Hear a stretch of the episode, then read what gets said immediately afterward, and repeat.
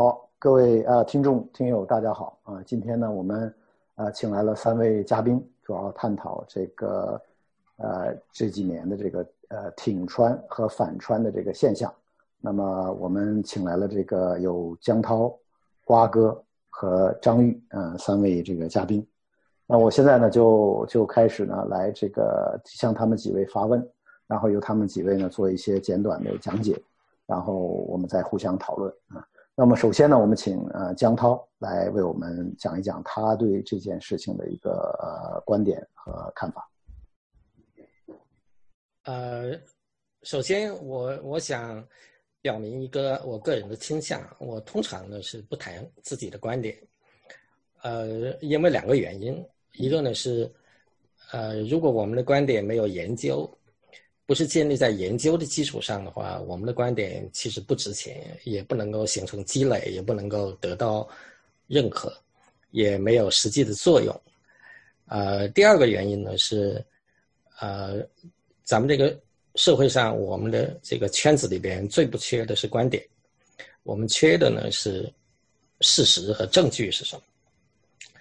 呃，那么既然问到我的观点，所以。也必须谈一谈这个观点。那么我是，呃，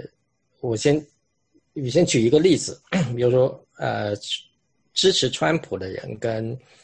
反对川普的人的有几个不同的地方，就我观察到的。呃，这个呢不是不能够说是我的研究，只能够是我的观察。它可能起到的作用呢，是我们有专门研究社会学的，有专门研究人类学的。专门研究政治学的专业人员可能可以，呃，可以从当中引出一个研究课题出来。呃，我下面我第一个观察呢是，呃，川支持川普的和反对川普的一个重大的区别，一个显著的区别呢，是支持川普的人有一个在程度上啊有一个特定的说，我非要川普这个人。如果你把川普换成另外一个，即使是共和党其他的人，我也感觉到这个有很大的问题。那么对于反对川普的人，呃，或者支持拜登的人呢，他会说，如果呃不管是其他什么人，是拜登或者是民主党里边其他的人，这个都可以，呃，只要呢是呃在政策上边，在为人上边跟川普不一样的话。那么我们都可以，呃，所以这个我想是一个，呃，这个差不多像是爱情一样，呃，我是非他不可，呃，跟他在一起就是他用过的杯子，呃，他用过的碗，都有一个特别的含义。你要换成另外一个人，那就截然不同的感觉，呃，所以这个我想这是第一个差别。我不知道我应该把其他的，可以你讲吧，对，嗯，继续啊。呃，那么另外一个差别呢，是我想可能是大家都看到的，呃，我甚至想声称的是，所有人都不会拒绝的，呃，支持川普的人和反对川普的人的差别。这个呢是对于品质的重要性的看法。当我们跟一位支持川普的人谈川普的特点的时候，一个最典型的，我想可能没有没有例外的。支持川普的人都会说，品德不重要，关键呢是看他的政策。嗯，呃，如果我们同时问另外一位他是反对川普的人，他往往第一个反对川普的原因就是他的品质的问题，而不是说他的政策的问题。嗯，所以我想，这个呢是是第二个观察到的支持川普和反对川普的人的重大区别，就是我对品质的，嗯，在。政府工作，甚至在日常交往当中，这个品质，支持川普的人倾向于在认知上边觉得品质是不重要的，关键是要看他的行动，看他的作为。那么反对川普的人呢说品质很重要。嗯，第三个呢，两者的区别是，支持川普的人倾向于。但他有程度的不一样，但他倾向于更多的倾向于认为事实不重要，一个事情它真正的是什么这个不重要，关键是呢，他要能够把他的政策，把这个国家弄成我想要的样子。具体的一个事一个事件上面是怎么回事？情具体的一个支持我的主张的那个道理是不是真的，或者那个事实是不真的，这个不重要。那么反对川普的人呢，也是程度上面呢，呃，会倾向于认为这个事实很重要。如果你事实不对，那么你后边的所有其他的争论是建立在不是事实的基础上。嗯，然后再下一个呢，观察到的那个区别呢是，这个专业知识对于专业知识是不是看重？呃，那么支持川普的人呢，会倾向于认为，政府的治理、国家的治理，这个不需要什么专业知识，甚至是你越不懂这个东西，那越好，越有成效，呃，越值得我们选你。你越懂。政府怎么治理，那么你这个家伙呢，就越是障碍，越是祸国殃民。那么，呃，当支持川呃支持反对川普的人呢，呃，在这个事情上面呢，不一定有很突出的意见，但是会倾向于认为，你一个人应该有经验，做一个事情呢，应该有有知识。呃，如果你是管，你有责任去把。咱们的这个冠状病毒所引起的肺炎这个事情要弄好的话，你得懂这个东西。你要是不懂的话，这个很成问题。那这一点是不是也反映了这个叫什么普罗百姓对精英的一些反感？就是说，他们为什么他们选川普？就是说，他觉得他是一个政治的素人，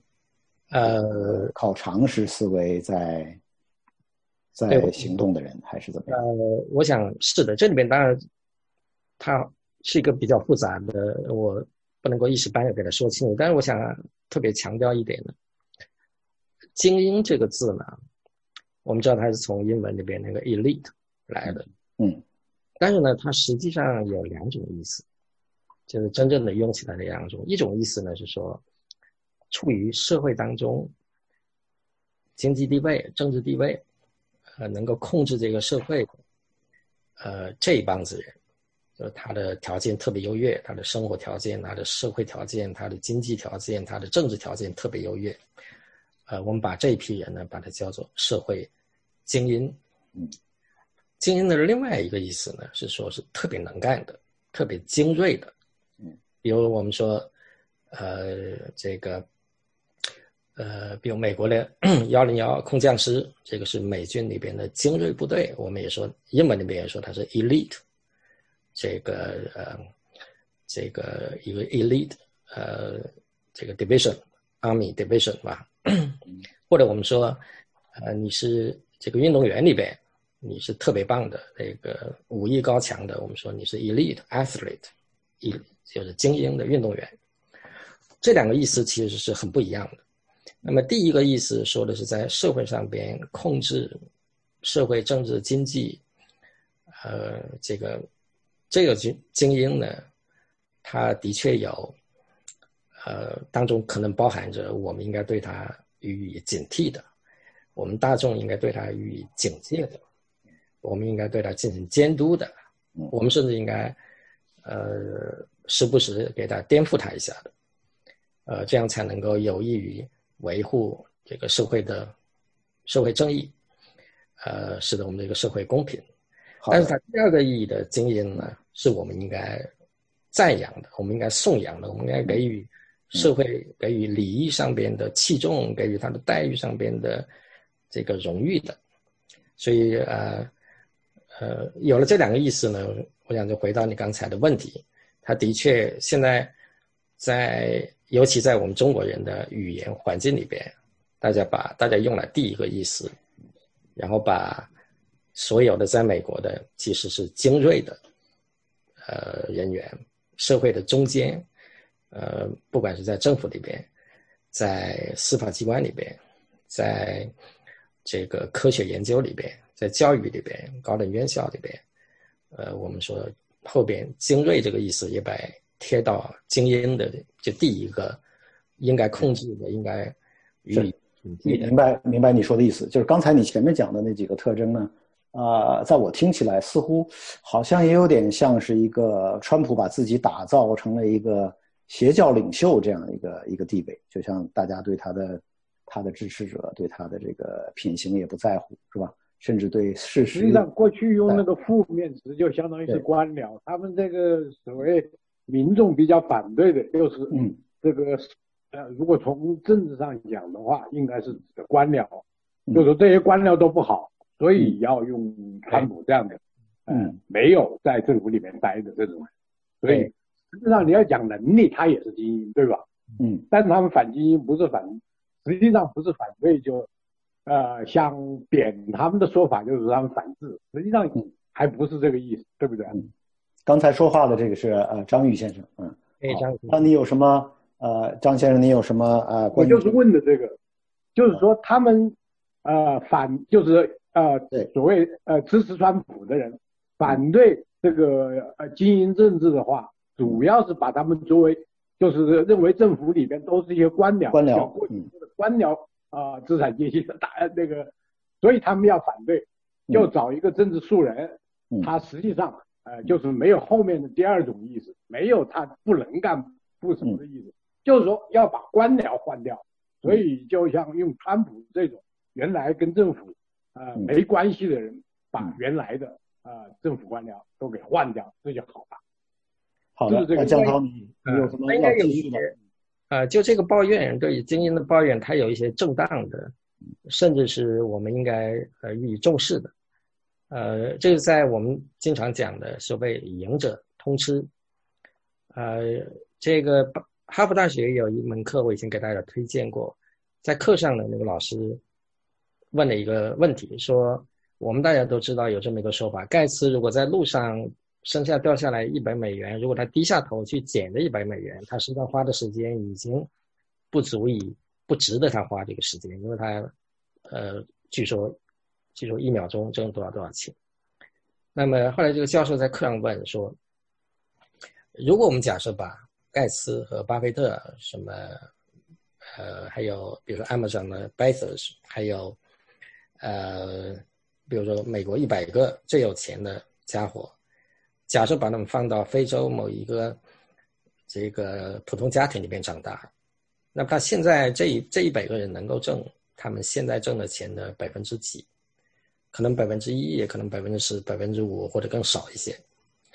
呃，这个大家都会同意。然后这教授说：“那我们是不是可以据此可以说，呃，巴菲特、盖茨他们挣这么多钱，其实绝大部分跟他们个人没有什么关系？”如果是只是他们的作为的话，他们放到非洲，放到中国是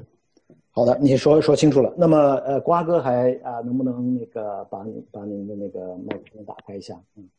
我想问一下，呃，让你来讲一讲，就是说，呃，这次还有一个特别独特的现象，就是在我们华人，不管是海外华人还是在国内的华人，好像这个也是当然分成两大阵营，对吧？有有支持川普的，有反对川普。但是感觉好像是不是这个支持川普的这个声音，呃，更大一些，或者是人数更多一些？瓜哥，你对这件事情你有什么这个分析和判断？当 然，我这是四年的一些观察的一些体会哈，不一定准确，只能说我只能说就我所接触这个范围而言，我个人感觉呢，就是说，呃，川粉的话呢，华川粉应该分，应该有不同的。这种被动机吧，美国比如说有些川粉，当然我听他们讲，比如说在硅谷的一些华人工程师，因为民主党的一些这种移民政策，就导致可能是印度人来可能比较沾光，然后他们要很多饭碗呢要受到影响。从利益角度来讲呢，支持共和党，支持川普的反移民政策，然后反对民主党，呃，这是一种基于他们切身利益出发的一些考量，这个是可以也可以理解。像加州那种所谓的这种平权法案，就是说那种。呃，很多人就谣传成，就说按种族比例啊，上大录取长卷的平权的学生，对吧？那那这些呢，这些是属于那些出于现切身利益的一种反传的。还有一种呢，就是我接触最多的，其实属于叫泛民圈反造传粉，就是他们这些人呢，因为有非常强烈的反共的情绪，所以这些呢，往往是一种呃寻求大救星的一种心理。所以我对这个群体的评价就是说，他有一个心理的动因。但这个事儿呢，最终的培养呢，还是应该从这种背景上讲，应该是跟中国的这种环境有关系，体制环境有关系。嗯，导致很多人呢，所谓的就属于叫苦燥太久，破局无望，对吧？然后这种情况，那你要是抗争，那确实也是风险很大，所以这种情况容易搭便车，容易呢饥不择食，希望抓救命稻草，就这种情这种情绪应该讲我是可以理解的，因为比如说人在长期压抑之下的愤怒，总是需要寻找，总是希望看到一些亮光，当看不到亮光的时候，人就会绝望，绝望之中就容易抓救命稻草。啊，这是一个范围圈那块。这个比例应该很大了，这个我估计应该有九成以上，乃至更多。因为在一开始我是属于最早的，主要是声音大。哎，我想人数大概不是。那个时候应该讲，在各个群里面都陷入非常，啊，这个非常的孤立啊，在很多群里非常孤立。原来关系都不错的人，因此呢就逐渐疏远乃至抓特务啊。但这个事儿抓特务呢，是包括从过期那个时候就是这样的。我那时候评过期。我不把自己定为一个批国或者是批川的，或者反川或者反国的人，我定把自己定成一个评论，就是一种隔岸观火的一个评论，就是我在下上面，他们在上表演，我在底下呢是看戏，然后做一个戏评，戏评人，而我不是说站台，我冲上台去跟他们一块对打，我不是那样一个，我跟他们也不是对立的，包括跟川普也不对立，因为川普在我眼里就是一个小丑，一个美国历史上一次。非常给我们提供一次非常好的机会，近距离观察美国的一个人物，啊，还有一些呢，就是中国大陆的一个原来的，就比如说自干五小粉红，很多人也喜欢川普。为什么喜欢川普？因为他们在中国呢，CCTV 上看了很多这种人物，政治人物啊，这个是一种什么形象？对吧？不苟言笑，非常严肃。呃，看到就是美国那些精英那，美总统，你像看奥巴马八年，那就是一个非常的精英，是吧？讲非常的有讲这个讲演的这个讲这个演讲能力是那就是超群，非常的卓越，对吧？气质形象各方面都很好啊。以前的总统包括小，呃，哪怕小布什的牛仔啊，也当中国人喜欢为主，因为他的形象问题。到了川普这儿的话，就觉得好像大家都觉得是真性情，好像觉得这老头就不像一个传统的政治人物，给了给了人们一个很很很新的一个形象，就是这种人也可以做政治人物，是吧？也可以做做美国的总统。嗯，就是房地产商居然可以当总统，呃，这倒不是房地产商的问题。其实很多人呢，其实很多人喜欢他，不是他没分清楚一个问题，他们把任性当做了真性情。任性其实不是真性情，因为川普一点也不真，他只是在他这个表现的像个未成年人，像个六岁的儿童一样，缺这个心智和智智商都不成熟的，情商都不成熟的一个这个方面，他倒是挺真，但是他说的话来讲，从来都不真。因为美国的媒体对他进行过统计嘛，就是在几年来已经是两万多起这个这种 misleading 的或者是谎言的东西，他很多事情他分不清楚。但是中国人呢就喜欢这么个人，我觉得好像过去的中国政坛上的人物可能给了他们太多沉闷的感觉，而这么个老头啊，像个活宝是吧？娱乐的全世界的人民，所以他们看这就感觉挺好，喜欢。当然他在他在美国也是还是有不少，对吧？起码这次你看。他获得了这个选票的百分之四十七点四，对，大约有这个七千啊两百多万 这个人呃选民。当然这里可能就是也有一些人是捏着鼻子投的他，也也可能是为了投共和党的一些政策。但是也这里起码也许有一半是他的那种，就是说刚才这个江涛讲的，就是不管他说的什么都是支持的这样一种铁川粉，是吧？美国也有相当不少这样的民，恐怕不止一半。恐怕不止一半，哦，因为川普的这个稳定天才啊，他有一点说确实是对的，确实是稳定，嗯，就是应该讲美国历史上从来没有这么一个总统哈，他的这个选，他的这个支持率的上下波动率啊，波动空间是最小的，非常的稳定，从来没超过一半，从来没有低于过，好像是百分之三十六还是三十几，哦，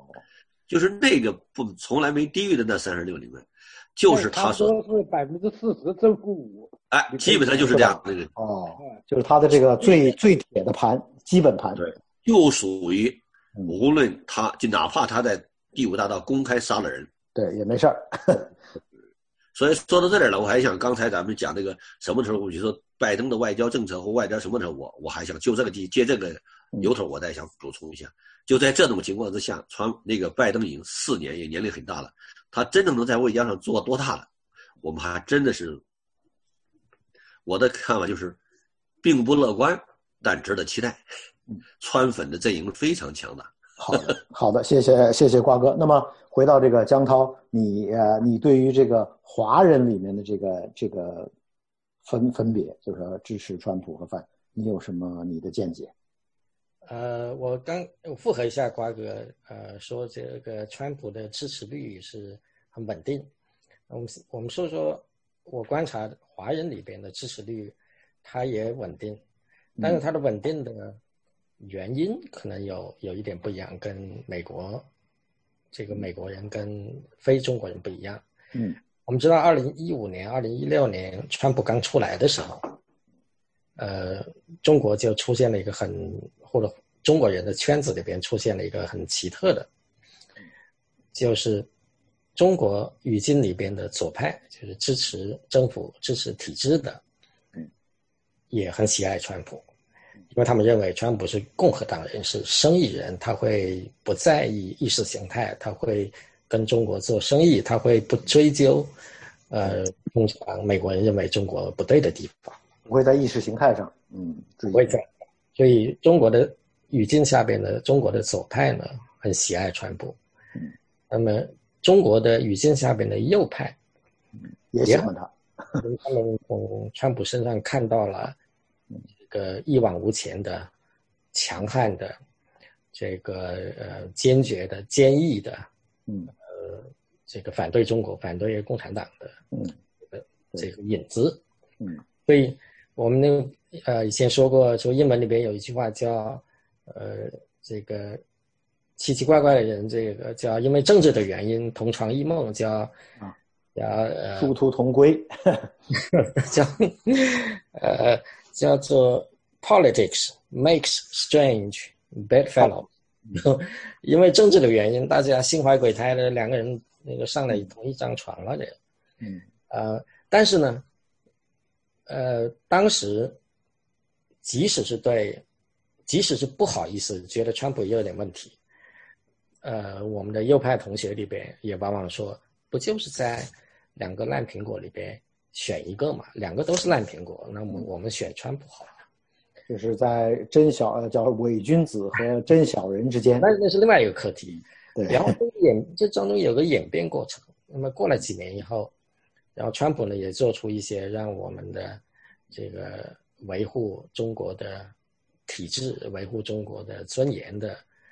这个人士呢，觉得那这个川普又说我们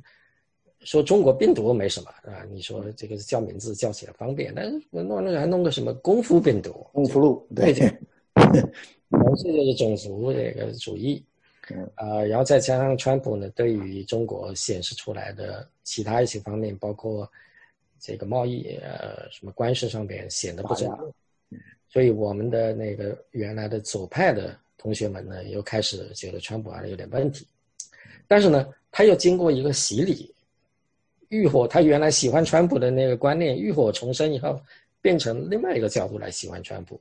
说川普会把美国搞乱、搞垮，美国搞垮，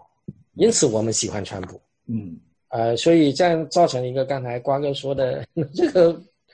支持率是稳定的这个家伙。嗯。就是我们左派的同学们经过一番变迁以后，呃，仍然喜欢川普。我们右派呢，呢就更加这个变本加厉的这个。当当然了，就是说国内的这个大多还是出于吃瓜群众了，因为他们国内呃投票权，嗯，在美国以外的华人反而是有。呃，美国的一大批华人也是这个样子。是。但这里边当然也有一些心理学或者是。呃，生物遗叫生物进化论的问题在里边，就是我们人有这个毛病，嗯，或者有这个本能，这个有利于我们当早时候的生存的，就是我们一定不能够犯错误，一定不能够承认错误，因为我们叫又没有什么力气，也抓不了动物，我们必须协作。那么协作里边，同时我们又存在着人和人之间的竞争，为土地、为配偶、为粮食、为地盘竞争，所以我们不能够在。这个群体里边显得我们犯错误，因为一旦我们显得犯错误，那个女同学就不喜欢我们了。嗯，所以呢，我们就演化出一个坚决不能够承认错误。越是有证据表明我们错了，嗯，我们越是要这个更加坚持自己面。那个叫叫死要面子活受罪啊。那么 那么这个江涛，你你对于就说华一代和华二代好像又有着明显的区别，是不是这样？在在华一代华代他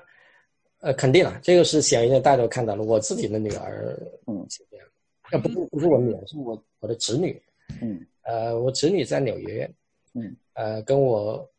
呃，妹妹和妹夫，我妹夫呢是个美国人，是个川粉，呃，前两天给我送个邮件说，江涛，我告诉你，一月份肯定不会是拜登宣誓就职。他是老美吗？他是白人，老美 是美国人，但是我们不说他，因为他们，他我妹妹跟她丈夫呢是要投川普的票，嗯，然后在选举之前三天，我妹妹的女儿，嗯。在纽约，给我自己在加州的女儿打电话，嗯，说喂，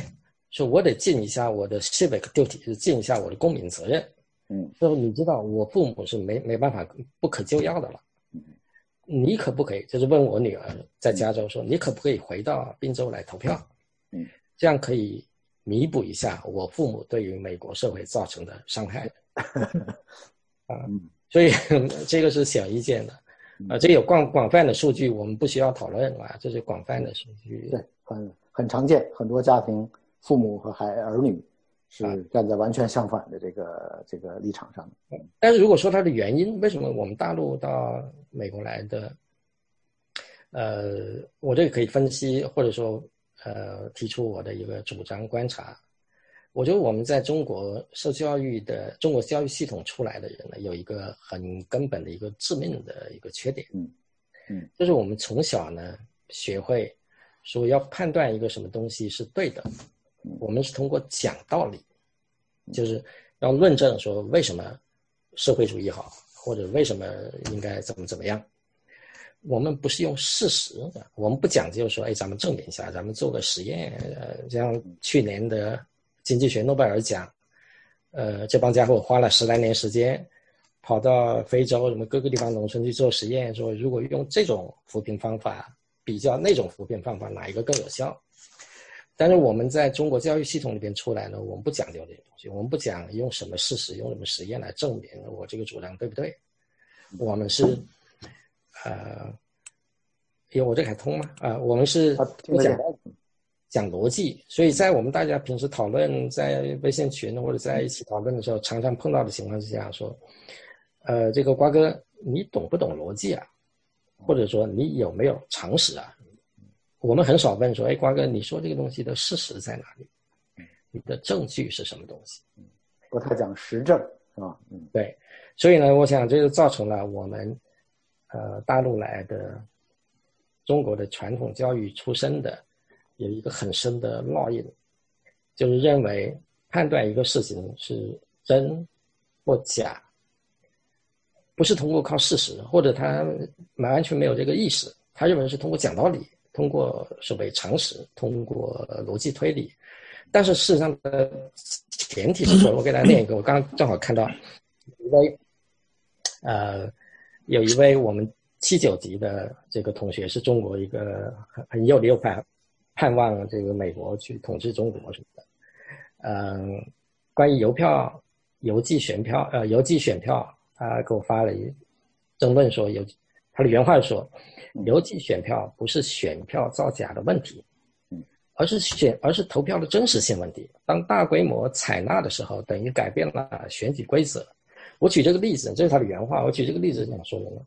他是不看事实，他通过他的推理，他通过讲道理。其实他那几句话里面每一条都有事实有前提，你这个前提事实没有。我这个江涛，我我知道了这个，但是由于这个时间的限制，我们今天可能就无法再进一步展开了。不过我觉得这这样的讨论呢，确实是很有意义，因为呃有助于我们啊厘清这个脉络吧，呃到底是怎么样。那么我我自己也有点小小的观察，就是华人呢。在美国这个参政，因为我自己是八九年来的，这么多年来，我发现其实绝大部分朋友呢，就是说，呃，在参政上并不积极，但是近几年呢，有一个突飞猛进啊，特别是这个一六年，啊，我想我自己的感受就是是最大的这个原因呢，可能就是这个教育平权，呃，使得很多，特别是我们讲一代华人，就是呃，因为华人把这个教育子女进就爬藤吧，啊，看得非常重要。那么，但是也产生了一个很奇怪的现象，就是说这些人呢，一边骂着这个白左，就是这个特别是这个藤校里面的大学教授，一边呢削尖脑袋把自己的子女呢送给他们去接受教育，嗯，所以这也是一个很奇特的现象嘛。